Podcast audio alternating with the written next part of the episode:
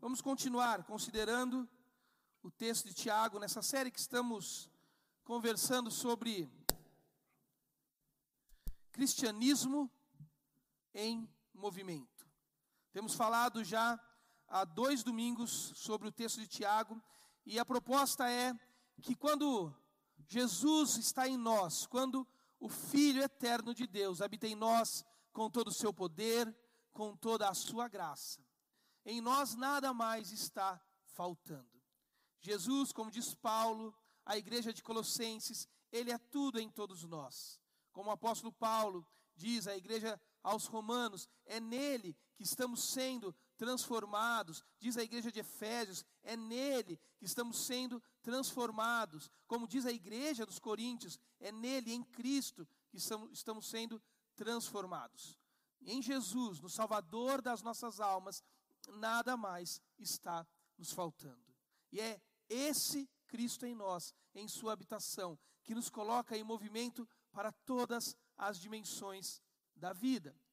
Temos visto que no meio das provas, a vida de Cristo em nós nos coloca em movimento para vivermos no caminho da alegria que é o próprio Cristo em meio às provações. A semana passada vimos que quando Jesus está em nós, nós somos movidos pela palavra da verdade, porque fomos gerados na palavra da verdade. O próprio Cristo, revelado no Evangelho, Jesus Cristo nos ensina a ouvir o Evangelho, a falar pelo Evangelho, a praticar o Evangelho.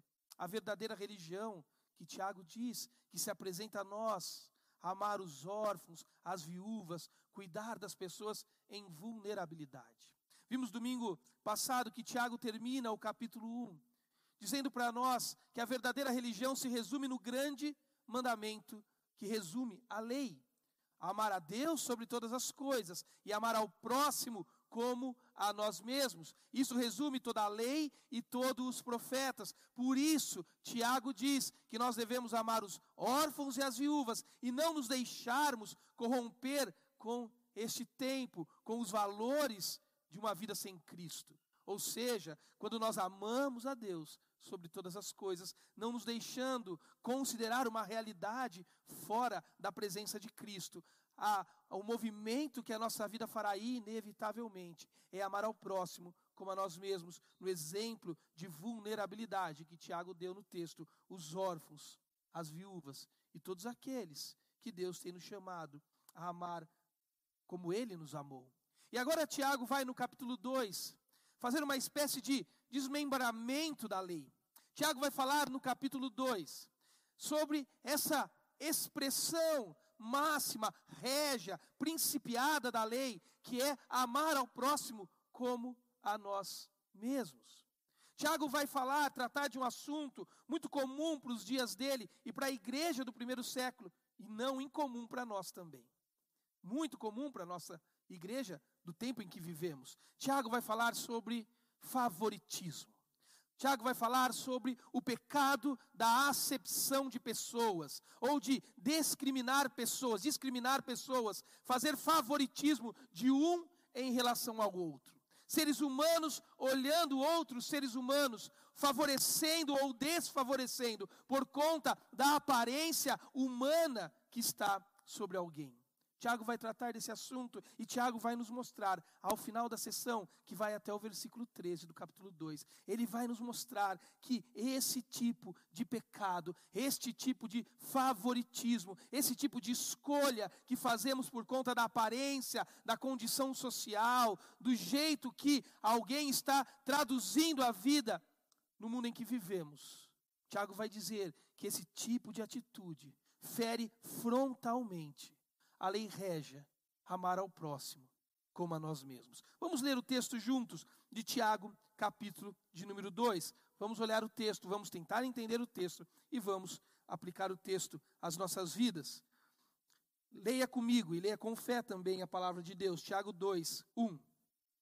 Meus irmãos, como crentes em nosso glorioso Senhor Jesus Cristo, não façam diferença entre as pessoas, tratando-as com parcialidade. Suponham que na reunião de vocês entre um homem com um anel de ouro e roupas finas, e também entre um pobre com roupas velhas e sujas.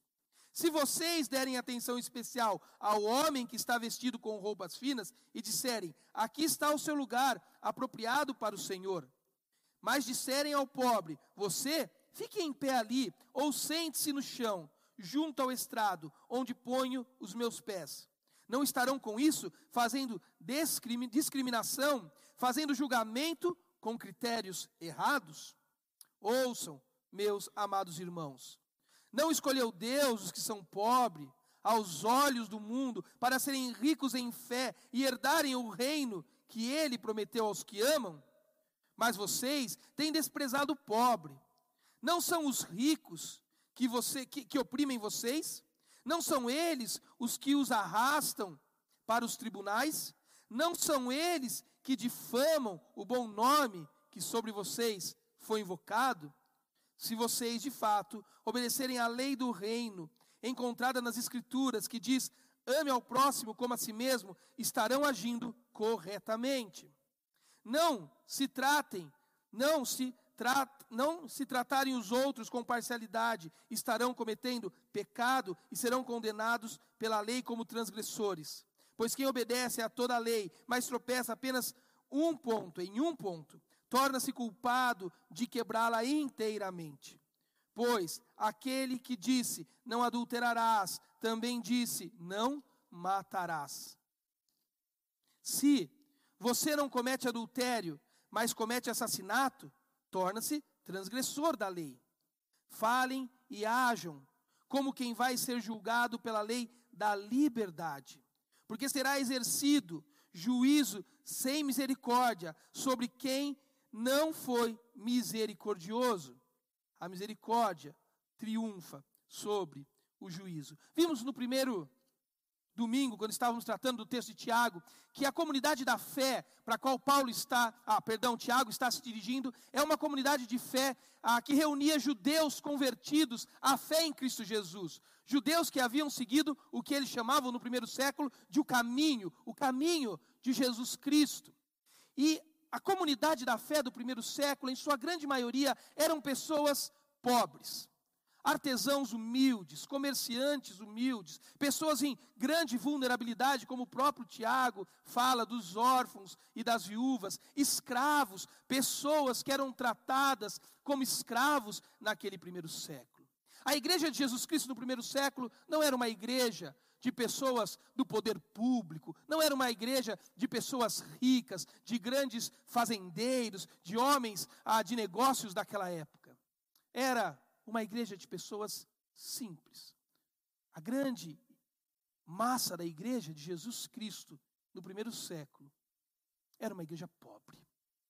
Não muito diferente dos nossos dias, creio eu que ainda a grande massa da igreja do Senhor Jesus Cristo que marcha por esse mundo é uma igreja de pessoas pobres. Muitas pessoas em situações de vulnerabilidade. Muitas pessoas que não fazem parte da maioria dos recortes de igreja que nós conhecemos. Que nem sequer às vezes convivemos. Tanto a igreja do primeiro século, que Tiago está se dirigindo, a igreja desses judeus convertidos ao cristianismo, como a igreja do século 21. Basta você andar por Atibaia e você verá. Ainda é uma igreja predominantemente pobre. E é esse tipo de igreja que Tiago está se dirigindo para dizer para eles como eles pobres deviam lidar com o outro, com os outros. Porque você percebe ao ler o texto que há uma evidência trazida por Tiago de que esses pobres, cristãos pobres de classe econômica inferior, e não aqui no sentido ah, de coluna de bom ou ruim, mas apenas no sentido socioeconômico, não um julgamento, mas que essas pessoas pobres do primeiro século, que se reuniam em torno da comunidade da fé, estavam tratando os pobres com parcialidade.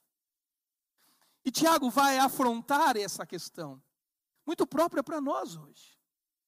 E Tiago começa dizendo se dirigindo a esses homens que ele denomina de crentes, irmãos, pessoas da igreja do primeiro século, dizendo que eles em nome do glorioso Senhor Jesus Cristo, não deviam fazer diferença entre um ou outro. Essa é a única vez que no Novo Testamento Jesus é chamado como glorioso. A única vez. Não há outra ocorrência no Novo Testamento onde essa nominação é dada ao Senhor Jesus Cristo, o Senhor glorioso. E há um porquê Tiago está fazendo isso. Tiago está criando um contraste do Senhor Jesus Cristo com a visão de superioridade humana que se tem com pessoas que são ricas, ou têm mais, ou aparentam mais.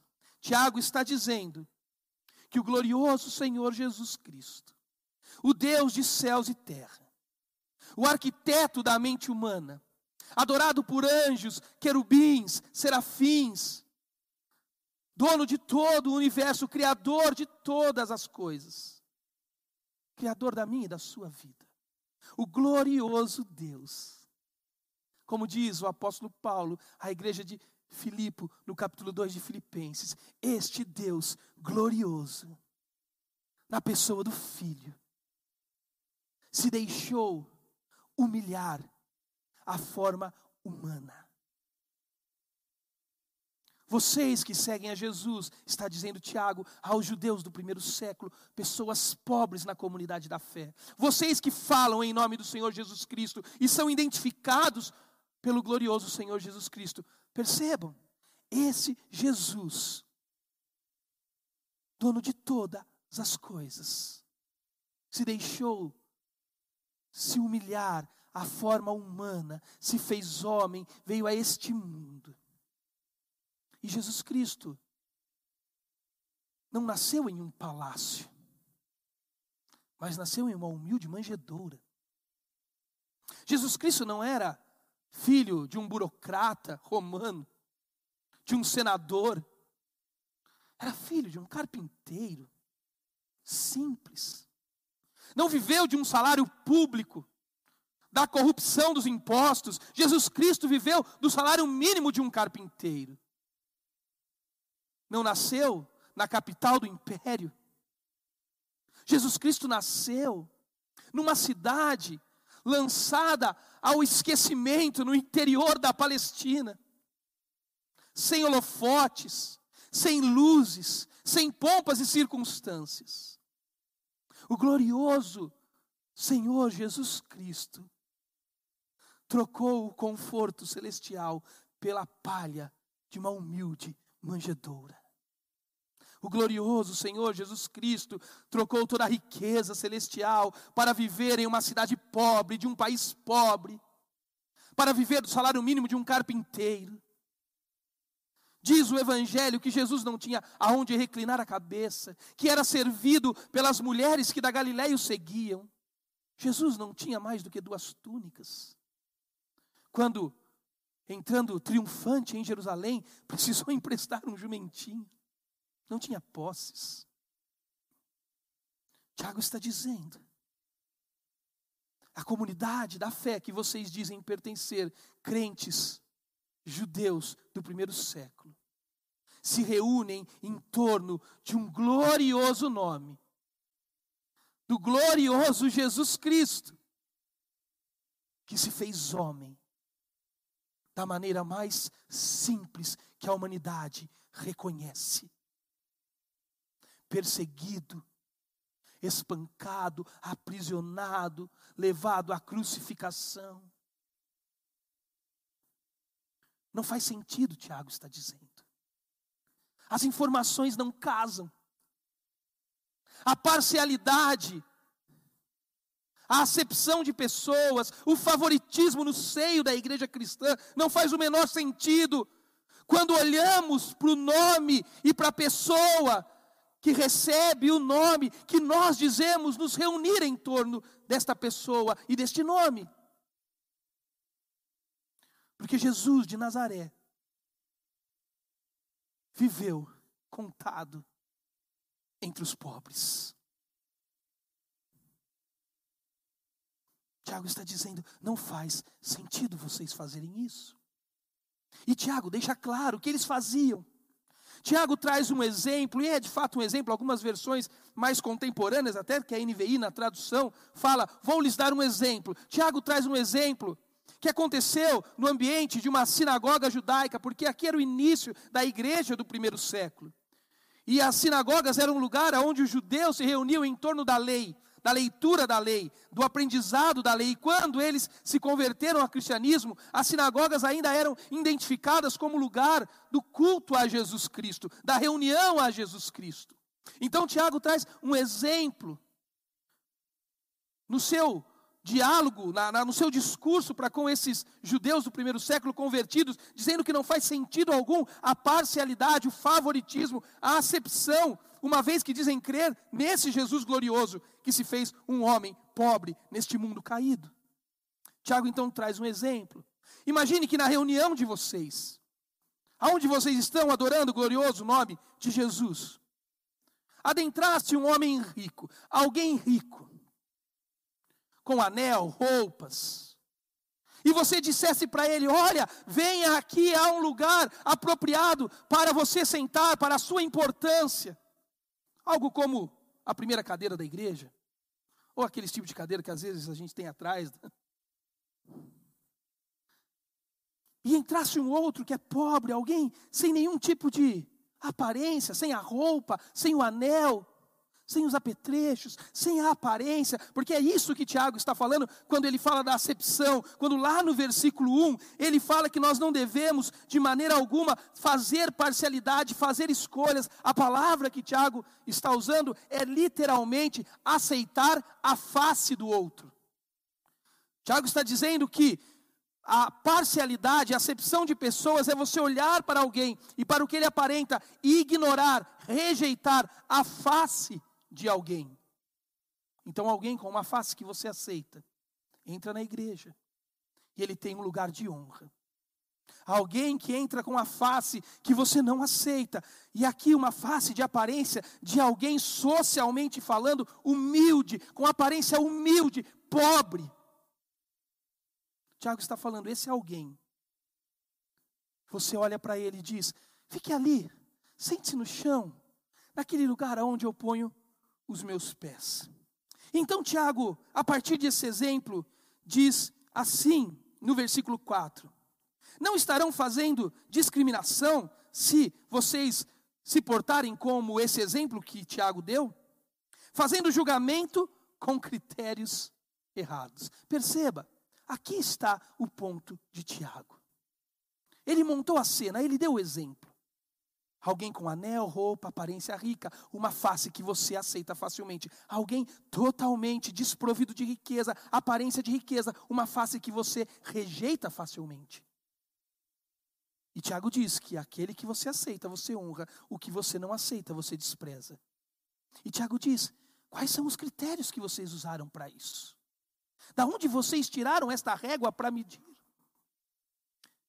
Do mesmo jeito que Jesus se torna, no início do discurso de Tiago, um padrão de alguém glorioso que se fez homem, alguém que tem que ser percebido para depois percebermos outros. Agora, Tiago vai nos dizer: uma vez que você percebeu esse Jesus e sua medida de um Senhor glorioso que se fez um homem humilde, agora julguem, na medida que vocês estão percebendo a acusação de Tiago é o tipo de critério que nós usamos para nos dirigirmos a esse exemplo, a essa cena que ele ofereceu. Quando recorremos os nossos olhos para o sermão do monte, Mateus capítulo 5, 6, 7, que o Senhor Jesus prega, nós vemos uma parte do sermão do monte, aonde Jesus Cristo vai falar sobre julgamento. Vocês lembram? Jesus diz assim: Não julguem para que vocês não sejam julgados. Porque com a medida que vocês julgarem alguém, vocês também serão julgados. E você olha para aquele texto e pensa: ah, aqui o assunto é julgamento. E sim, Jesus está falando de julgamento. Jesus está falando até mesmo de um julgamento de desfavorecimento, alguém que julga de forma negativa. Embora a palavra ali seja uma palavra neutra, Jesus está dizendo, é um julgamento que desfavorece o outro. Mas embora Jesus esteja falando de um julgamento, o assunto da passagem me parece ser A expressão que Jesus traz abaixo, medida. Jesus está dizendo que você não deve julgar, mas a primeira pergunta que você faz quando Jesus te diz que você não deve julgar é: como viver sem julgar? É impossível viver sem julgar. Você está agora aí sentado nessa cadeira, me ouvindo falar com uma postura crítica, natural e julgando todas as palavras que falo. Aliás, eu indicaria a você isso. Não aceite tudo que eu falo sem um filtro de julgamento na sua vida. Não perca a sua resistência intelectual, a sua capacidade crítica na vida. Não há como não julgarmos. Se amanhã você pegar o seu carro de manhã, colocar na Fernão Dias, e alguém fechar você e jogar você para o acostamento, o que você vai fazer? Julgar alguém. Se amanhã cedo você acordar com a sua mulher alegre cantando cantigas, você vai julgar ela, porque eu já disse: se você é casado com alguém que acorda bem de manhã, livre-se dela. Essa pessoa é do mal. Né? Porque ninguém acorda bem de manhã. Porque de manhã é horário de acordar mal. Né? Pessoas normais acordam mal. Pessoas que têm problemas acordam felizes. Você julga o tempo inteiro. Você julga a sua equipe na empresa que você lidera. Você julga o seu patrão porque ele parece ser um pouco agressivo demais, ou um pouco mole demais com os outros, que você acha que ele deveria ser mais duro. Você julga o seu filho, você julga a sua esposa, você julga o seu marido, você julga a sua igreja, você julga a prefeitura da cidade. Não há como viver sem uma postura crítica na vida. Nós vamos sempre julgar. Nós sempre teremos critérios para nos mover. Espero que quando você decide congregar em uma comunidade, se você já é um cristão de longa data, você tenha critérios para isso. O problema não é julgar.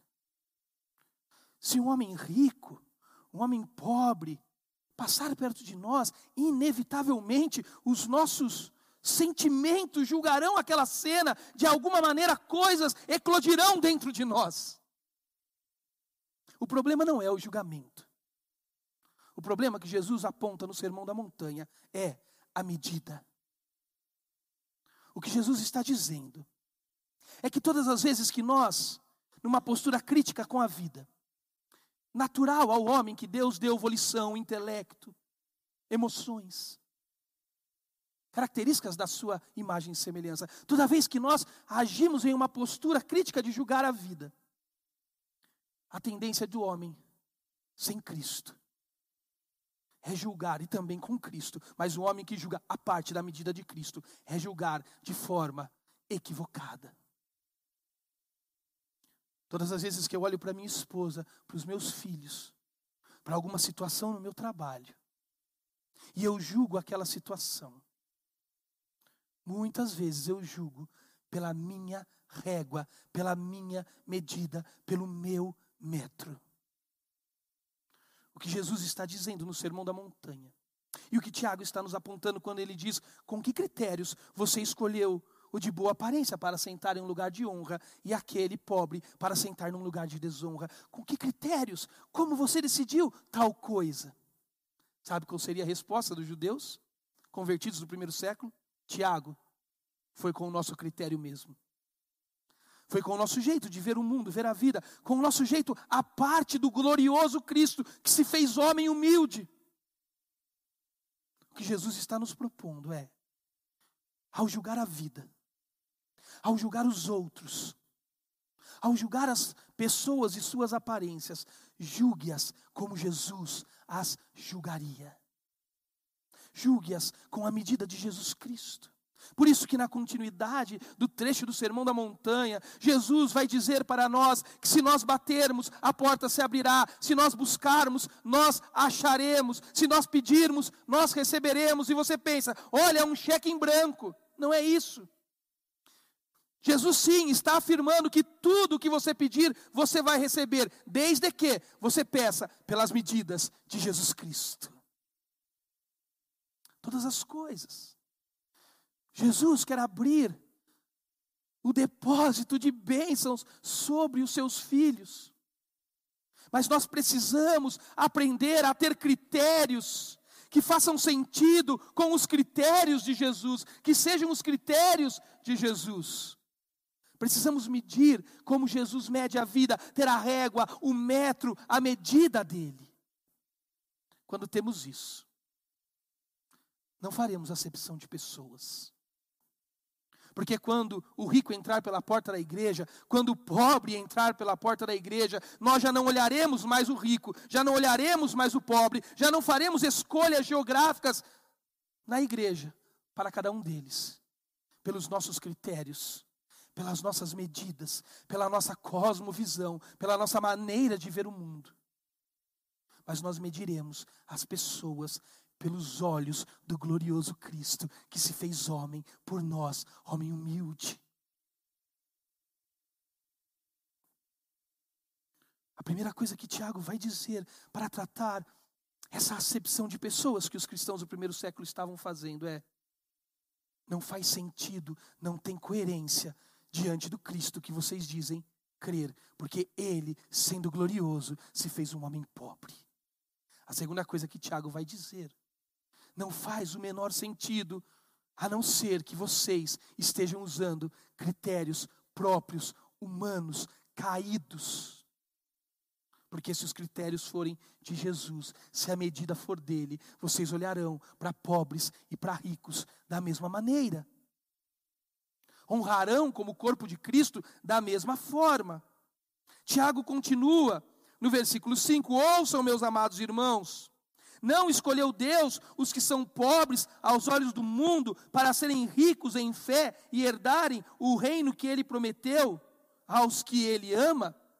Uma outra coisa, Tiago vai dizer, que não faz sentido a acepção de pessoas. Primeiro, porque Jesus, o glorioso, eterno Deus, se fez um homem pobre.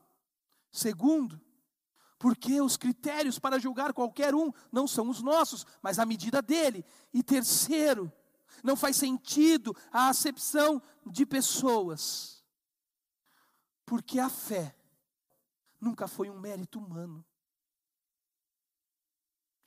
Tiago não está dizendo que apenas os pobres recebem a fé em Jesus Cristo. Não é isso que Tiago está dizendo. Tiago nem tão pouco está dizendo que todos os pobres recebem a fé em Jesus só por serem pobres. Como Tiago também não diria que o fato de ser rico te faria herdar o reino dos céus, assim como Tiago não está dizendo que é a riqueza que te leva ou não te leva ao reino dos céus.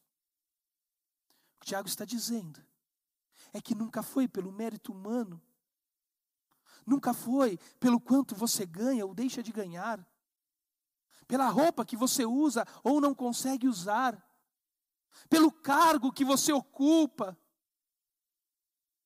pelo comportamento que você tem.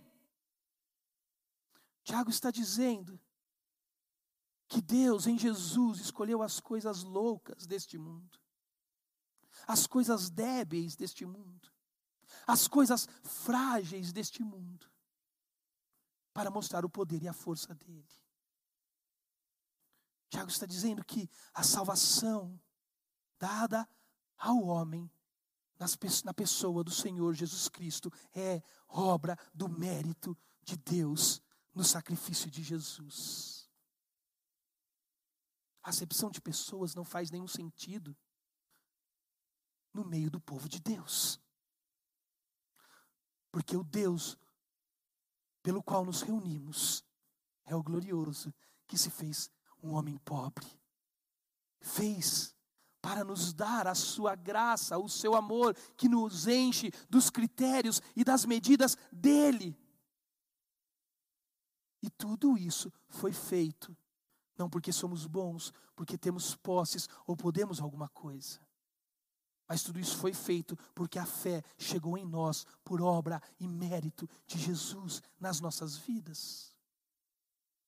Que sentido faz, está dizendo Tiago, olhar para aquele de anel e roupas finas e dizer: sente aqui no lugar de honra para o pobre e dizer: sente lá no lugar de desonra. Tiago está dizendo que o mérito humano não produz a salvação, mas é Jesus e o mérito do seu sacrifício que produz. Tiago vai continuar dizendo no versículo 6: Mas vocês, apesar de tudo isso, apesar de se reunirem em torno de um nome glorioso, do Jesus Cristo que se fez pobre, como diz Paulo aos Coríntios, por amor a nós, para que por meio da pobreza dele nos tornássemos ricos. O Jesus que se esvaziou por nós, o Jesus que fez isso para que pudéssemos ver o mundo pelos olhos dele, pelos critérios e medida dele.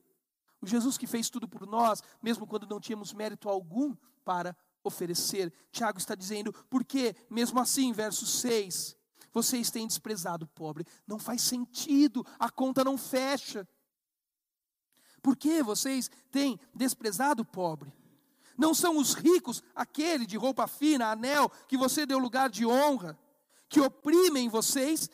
Então, Tiago vai seguir uma sequência de perguntas para esses judeus cristãos do primeiro século. Não são eles que oprimem vocês, os ricos. Não são eles os que arrastam vocês para os tribunais. Não são eles os que difamam o bom nome sobre o qual vocês, sobre, sobre vocês, sobre o qual vocês foram invocados, ou que foi invocado sobre vocês.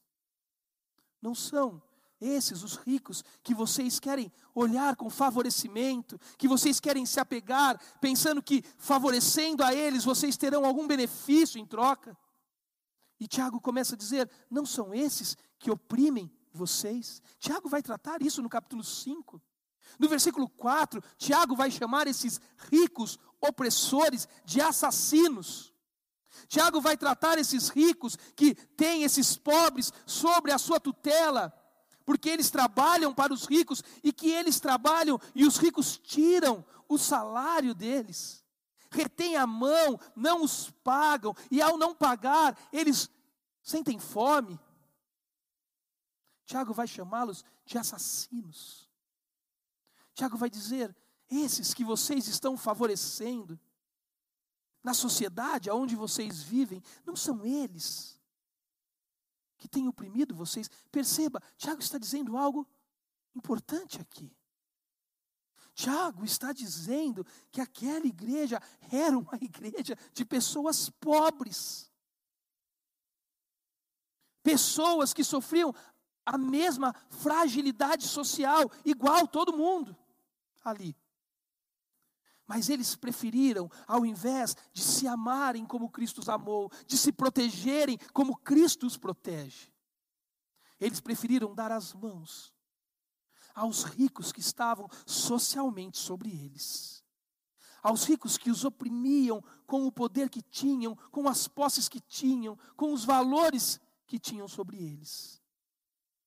Eles preferiram olhar para esses ricos, pensando que talvez se eles os favorecessem, nós então teríamos algum benefício. Nós vemos muito isso na igreja. Muito. Quantas vezes, talvez você não seja como eu, alguém de muitos anos de igreja, mas eu tenho muitos anos já em igreja. Acho que eu nasci na igreja, meu parto foi lá. E durante toda a minha caminhada evangélica, o que eu mais vi na igreja foram homens de posições, com dinheiro, se tornarem líderes da igreja. Nunca homens simples. Nunca homens com poucas posses. A gente sempre Olha, por exemplo, os poderosos desse tempo, como aqueles que, se nós os agradarmos, se nós os favorecermos, quem sabe, alguma coisa vai sobrar de bom para nós. Tiago está dizendo: eles oprimem vocês a ponto até de você acreditar que a sua vida está nas mãos deles, que se eles moverem para a direita ou para a esquerda, eles movem vocês, eles oprimem vocês de tal modo e vocês ainda os favorecem. Tiago faz uma outra pergunta: não são esses que têm poder de levá-los aos tribunais? Eles tinham esse poder. E possivelmente aqui está uma das razões pelos, pela qual esses crentes favoreciam os ricos, porque eles tinham o poder de arrastá-los a julgamentos injustos. Então, talvez, agradando os poderosos, agradando os ricos, quem sabe eu não vou sofrer julgamentos injustos em tribunais humanos. Tiago está desafiando eles. Talvez em nome dos seus irmãos e no exemplo do Senhor Jesus Cristo, vocês terão que suportar o julgamento injusto, ao invés de favorecer aqueles que te oprimem. Jesus poderia ter feito a mesma coisa. Estava conversando com os meus filhos um dia dessa semana à noite, eu e Mônica na cozinha, nós cinco, e eu estava lembrando a eles uma cena de Jesus perto da crucificação. E nós estávamos falando sobre a importância de sofrer um prejuízo. De ter, por exemplo, alguém que te maltrata, te persegue por algo que você não fez, e você ter que lidar com aquilo e não poder, perdão, controlar as circunstâncias do que está acontecendo. Então lembrei de Jesus diante de Pilatos. Quando Pilatos olhou para aquela cena e ele sabia que crucificar Jesus, condenar Jesus, seria um problema de consciência, porque ele não achava culpa alguma naquele homem. Mas Pilatos era um político habilidoso, um homem que não dava ponto sem nó. Ele olhou para aquela multidão de patrícios de Jesus gritando lá fora: crucifica-o, crucifica-o. E ele pensou: se eu não matar esse homem, se eu não der esse homem esse Jesus a esse povo, como eles querem, eu vou ter um problema político aqui na Palestina. Perceba, esse homem está numa sinuca de bico. Se ele entrega Jesus ao julgamento de morte, ele tem problema para dormir à noite. Se ele entrega, não entrega, aqueles homens que estão lá fora vão colocar o governo dele em risco. Jesus, então, Pilatos então olha para Jesus e diz: Jesus faz o seguinte: Diga alguma coisa, você está calado. Se defenda, apresente a sua causa, diga as suas razões, coloque diante de mim a sua causa. Eu posso tirá-lo da cruz. Mas eu não posso fazer isso sem um argumento, Jesus, porque esses homens que estão ali fora vão tirar o meu poder. Eu não posso fazer isso arbitrariamente. Fale algo, Jesus, se defenda. Jesus então quebra o silêncio. E esse é o texto que li aos meus filhos. E ele disse: Pilatos, o filho do homem vai, como foi determinado. Pilatos, você não pode tirar da jornada da história a cruz do Calvário. O seu poder não é suficiente, Pilatos, para tirar da história a cruz que o Pai cravou antes da eternidade. Você não pode. O que esses judeus do primeiro século e nós precisamos entender é que, por vezes, sofreremos julgamentos injustos, mas isso é melhor do que ignorar a opressão de poderosos sobre pessoas em vulnerabilidade. Por vezes, não estaremos no coro que todos fazem, até mesmo no coro evangélico. Mas certamente estaremos ao lado do Senhor Jesus Cristo, o glorioso que se fez um homem simples, que morreu por nós, dando a nós os critérios da graça e da misericórdia dele. Ele que fez tudo por nós com os méritos dele, méritos que não tínhamos. Depois de tudo isso, não faz sentido nós olharmos e favorecermos aqueles que nos oprimem, mesmo que, em nome disso, tenhamos que sofrer julgamentos injustos. Ele diz, inclusive, o que vai acontecer é que vocês estarão do lado daqueles que difamam o nome que vocês invocam. Aliás, a política brasileira é um tema extremamente rico para isso. Nós escolhemos lados, nós escolhemos retóricas, discursos, narrativas. Nós ouvimos o galo cantar em algum lugar e nós desassociamos o discurso da realidade. E nós ficamos do lado de discursos e narrativas que alguém nos disse que faz sentido, mas deixa eu te contar. Os conceitos teóricos nunca amaram pessoas. A ciência política nunca produziu misericórdia. qualquer sistema, seja ele presidencialista, seja qualquer sistema político, qualquer sistema econômico, eles nunca estenderam os braços em uma cruz. Nós abraçamos narrativas, discursos, enquanto pessoas difamam o nome daquele que invocamos, o nome que é expresso na história e no tempo, por meio de uma graça e de uma misericórdia, de um Cristo glorioso que se fez simples, pobre, por amor a nós, nos dando o seu mérito e os seus critérios para julgarmos. Nós não julgamos a vida pela ciência política, pela sociologia, pelos sistemas sociopolíticos, econômicos que foram se movendo ao longo da história. Nós julgamos a vida. Quando nós olhamos a opressão, a dor do desfavorecido. E quando, como corpo de Cristo, igreja do Senhor Jesus, nos movemos na história, sem qualquer tipo de favorecimento por interesses próprios, pessoais e egoístas.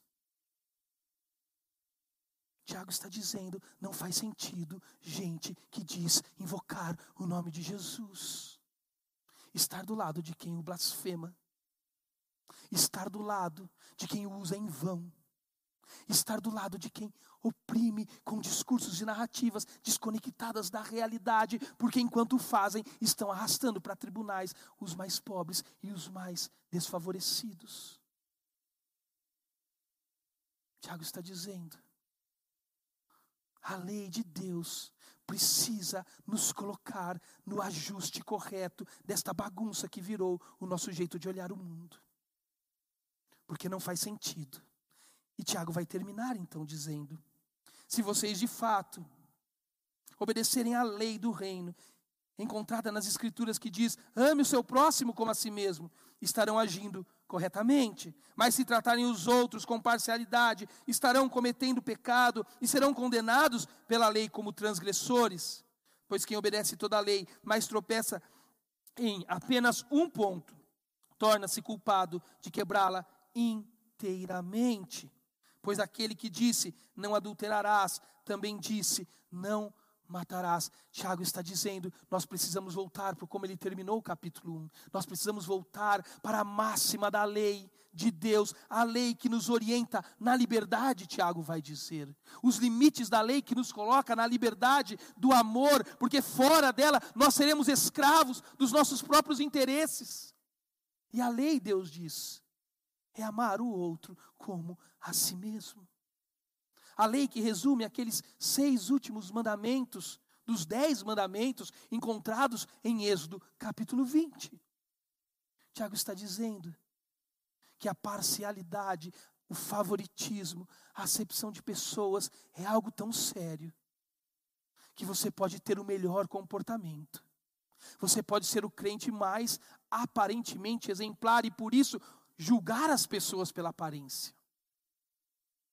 Mas Tiago está dizendo que aquele que gabarita em tudo, mas erra em um ponto da lei, é culpado. E Tiago, ele vai assemelhar aquele que faz a parcialidade, a acepção de pessoas. Tiago diz a um assassino. Tiago vai dizer isso no capítulo 5, quando ele chama os poderosos opressores de assassino, porque tiram o salário dos trabalhadores. Mas quando você olha Jesus falando da lei no Sermão da Montanha e ressignificando a lei, ou estendendo, melhor ainda, a lei do povo de Israel agora para a presença do reino de Deus na pessoa de Jesus nesse mundo, a lei tinha um aio, um julgamento. A lei no Antigo Testamento, a lei de Israel, servia para condenar o homem da sua insuficiência de chegar até a salvação. Quando Jesus veio ao mundo, Jesus estendeu o espírito da lei e disse: Eu cumpri toda a lei, e agora, por meio do cumprimento da lei que eu fiz e do meu poder, vocês podem ser salvos, habitar o reino de Deus e dentro dele cumprir a lei. Então, Jesus estende a lei. Jesus diz: aquele no Antigo Testamento que adulterava, que tomava alguém que não era seu, sua. Agora, no Novo Testamento, Jesus diz: agora, quando o reino se estabelece, quando Cristo de Deus vem a esse mundo por nós, agora, quem pensar de maneira impura sobre alguém já está cometendo adultério. No Antigo Testamento, a lei dizia que se você matar alguém, você é um assassino. Agora Jesus diz: se você odiar alguém, você é um assassino. É como se Tiago pudesse dizer agora: e aí? Aonde vai sentar quem não tem roupa fina e anel no dedo? Aonde vai sentar o pobre? No seu culto, na sua casa, na sua agenda, dependendo de onde ele sentar. Você vai ter tropeçado em um ponto da lei, e a lei te condenará como um assassino. Alguém que odeia, alguém que não consegue olhar com amor o próximo, que não consegue amar o próximo como a si mesmo, diz a Bíblia, é um assassino.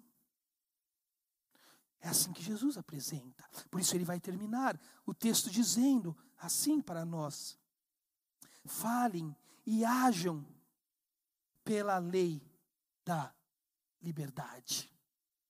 Porque a misericórdia prevalece ao juízo. Tiago vai dizer: no lugar desta lei que vai condená-los como assassinos, porque odiaram alguém a ponto de tratá-lo com parcialidade, o que não faz nenhum sentido para o povo de Deus, que se diz reunir em torno de um nome glorioso de alguém que se fez um homem pobre, para morrer por nós, dando a nós os seus critérios pelos méritos dele. Tiago está dizendo: se você não entende este Evangelho e este Cristo desta maneira, se você não habita com esta consciência neste reino, você age como um assassino. Porque ao fazer parcialidade, acepção de pessoas, preferir o rico ao pobre, você se torna um assassino. Mas que bom e que lindo é o Evangelho. Porque o Evangelho tem poder esta noite para libertar a sua consciência neste reino. Porque o Evangelho de Jesus e o Jesus, Senhor deste reino evangélico, é aquele que coloca todos na mesma régua. Essa é a liberdade do Evangelho. Jesus riscou uma linha no chão. Ao mesmo tempo que as nossas consciências mundanas, humanas e pecaminosas também riscou. As nossas consciências disseram assim: de um lado estão os que podem, do outro os que não podem. De um lado estão os que têm, do outro os que não têm. De um lado estão os que sabem, do outro os que não sabem. Jesus riscou pela liberdade do Evangelho uma linha no chão da vida e disse: de um lado estão os que não podem, do outro o Cristo que pode. De um lado estão os que não têm, do outro o Cristo que tem. E este Cristo, o glorioso Deus, se fez um homem simples, dando a nós os seus critérios e os seus méritos, nos libertando do desejo humano e pecaminoso de fazer acepção, preferindo aqueles que nos oprimem, nos arrastam a tribunais, que difamam o nome daquele que nós dizemos adorar, nos fazendo então assassinos, porque pelo ódio, na acepção e na parcialidade, nos tornamos um. Mas esta noite, o Evangelho pregado por Jesus no seu reino de amor, está dizendo para nós: todos são iguais diante de Cristo. Não há homens e mulher, escravos ou livres, ricos ou pobres. Em Cristo encontramos um centro de convergência no Evangelho, onde todos são iguais. Que Jesus use a Revive em Atibaia para gritar essa voz. Que Jesus reúna o diferente entre nós. Porque se as nossas similaridades for o que nos unem, deixa eu dizer algo para você, nós não precisamos fazer isso em torno de Jesus. Façamos em torno dos nossos méritos, dos nossos critérios, dos nossos poderes, das nossas preferências. Mas se vamos fazer olhando para todos da mesma maneira que Jesus olha, vamos carecer em um mundo caído, carregando um coração cheio de pecado e maldade, do Evangelho que nos liberta para ver todos da mesma maneira, todos do mesmo jeito. Eu me lembro quando viajei à Índia numa viagem missionária, nós chegamos àquele país para conhecer um povo bem oprimido na Índia, a, o povo Dalit, que você se conhece um pouco a religião a hinduísta, você sabe que o hinduísmo é dividido por castas, a partir a, do deus Brahmanin e todos os seus avatares, e você tem os que estão na casta superior, os Brahmas, e você tem os Brahmanins, e você tem então aqueles que vão ocupando outros espaços do corpo do deus Brahma, castas que vão sendo então colocadas numa hierarquia. E os Dalits são aqueles conhecidos como os intocáveis, aqueles que são pisoteados pelo Deus Brahma, porque eles nasceram embaixo do pé do Deus Brahma, esmagado pelo Deus Brahma. Hoje há na Índia mais de 300 milhões de Dalits. Estados Unidos da América. Gente que não está abaixo da linha da pobreza, socialmente falando, economicamente falando, como em nosso país existem pobres, mas pessoas que estão abaixo da linha da humanidade, porque não são considerados humanos. Na Índia, uma vaca vale mais que um Dalit. Se você matar uma vaca, você pode ir preso. Um Dalit não. Nós viajamos em um grupo para lá, levamos dólares, levamos ideias, levamos talentos. E quando chegamos naquele lugar, sentamos com pessoas que estavam fazendo o trabalho do Senhor Jesus, como disse o Gustavo, tinha uma igreja lá funcionando. Ocidental sempre acha que do outro lado do mundo a gente vai levar tudo. Quando chegamos lá, nós fizemos aquela pergunta típica de ocidental: O que podemos fazer para ajudar vocês? Como vamos resolver o seu problema? Eu nunca vou me esquecer da resposta do líder daquela missão. Ele disse assim: não há nada que os dólares de vocês, as habilidades de vocês, os talentos de vocês possam fazer aqui na Índia para o povo Dalit, que Jesus já não tenha usado a sua igreja aqui e já não esteja fazendo. Sabe o que vocês precisam fazer? Vocês precisam voltar ao país de vocês, à América do Norte, ao Brasil, e vocês precisam gritar ao mundo que existe uma opressão aqui na Índia acontecendo em pleno século 21. Que existem pessoas neste lugar aonde os seus filhos são roubados dos pais, enquanto os pais vão trabalhar atrás de um dólar por dia de salário para comprar um prato de arroz e um pouco de pimenta. A mãe carregando pedras e o pai limpando fossas sem nenhum equipamento. Enquanto eles vão, as pessoas tiram, os traficantes, que nós vimos muitos lá, tiram as crianças dos acampamentos, das vilas, levam, tiram os órgãos, vendem para alguém, para algum lugar onde alguém tem muito dinheiro, para algum opressor. Porque sempre no corredor de um hospital você pode conseguir alguma coisa do tipo. E quando essas pessoas ainda não são nem dignas para matar a criança, elas devolvem dias depois, sentada num tronquinho de árvore, com um tampão no olho, uma sutura gangrenando, e os pais têm que pegar para matar e enterrar. Para ver morrer e enterrar. A igreja de Jesus precisa levantar essa voz. Há opressão na Índia, mas há opressão aqui nessa cidade. E a igreja de Jesus não é o lugar de favorecer a opressão, mas de levantar uma voz coerente, consciente com o glorioso nome daquele que se fez um homem simples por amor a nós, para dar os nossos, os critérios dele a nós, pelo mérito dele. Feche os seus olhos, eu quero orar por você. Senhor Jesus, que assunto difícil de ser falado, Pai. Talvez os nossos corações mais se incomodam do que se acalmam. Quantas questões estruturais na nossa fé, no nosso coração, dentro dos nichos que vivemos, crescemos, fomos criados, existem quando tratamos deste assunto. Mas Tiago já estava tratando desse assunto no primeiro século. Já havia homens simples, desfavorecendo pessoas simples como eles, tentando encontrar mérito, tentando encontrar benefício. Jesus, o meu pedido é que o Senhor ministre aquilo que eu não posso ministrar, que o Senhor incomode de maneira que eu não posso incomodar, inclusive o meu coração. E que um dia, não sei daqui quanto tempo, o Senhor encontra revive nesta cidade como outras tantas igrejas, marchando em nome do Senhor,